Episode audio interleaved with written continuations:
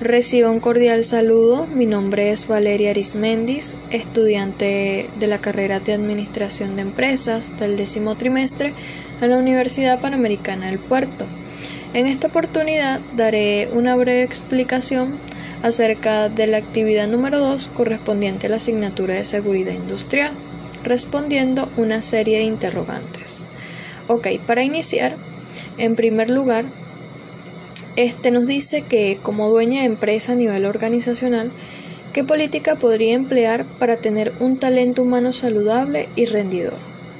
Ok, eh, primeramente es importante mencionar que un elemento en la gestión de las organizaciones es el bienestar y la satisfacción de los trabajadores, pues tener empleados sanos y felices se ha convertido en prioridad para las compañías ya que de una u otra forma esto influye en la productividad de la misma.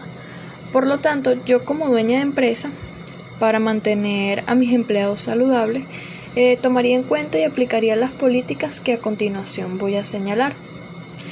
En primer lugar, se tomaría una pausa corta. O sea, es importante que el trabajador evite estar todo el tiempo sentado.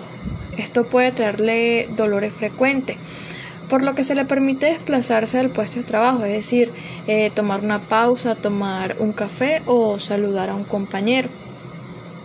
Eh, se podría organizar jornadas de salud y bienestar para el equipo de trabajo, medidas de protección en el entorno laboral, incluso mejorar el clima laboral y reducir los riesgos psicosociales en el trabajo.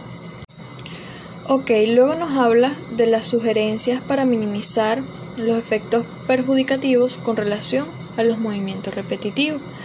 Ok, cuando hablamos de movimientos repetidos, hacemos referencia a todas aquellas actividades de tipo repetitivo que implican la realización de esfuerzos o movimientos rápidos de pequeños grupos musculares que dejan como consecuencia de este trabajo eh, afectando los tejidos blandos, musculatura, tendones, nervios, pues que son el resultado de la ejecución constante de un, de un mismo movimiento.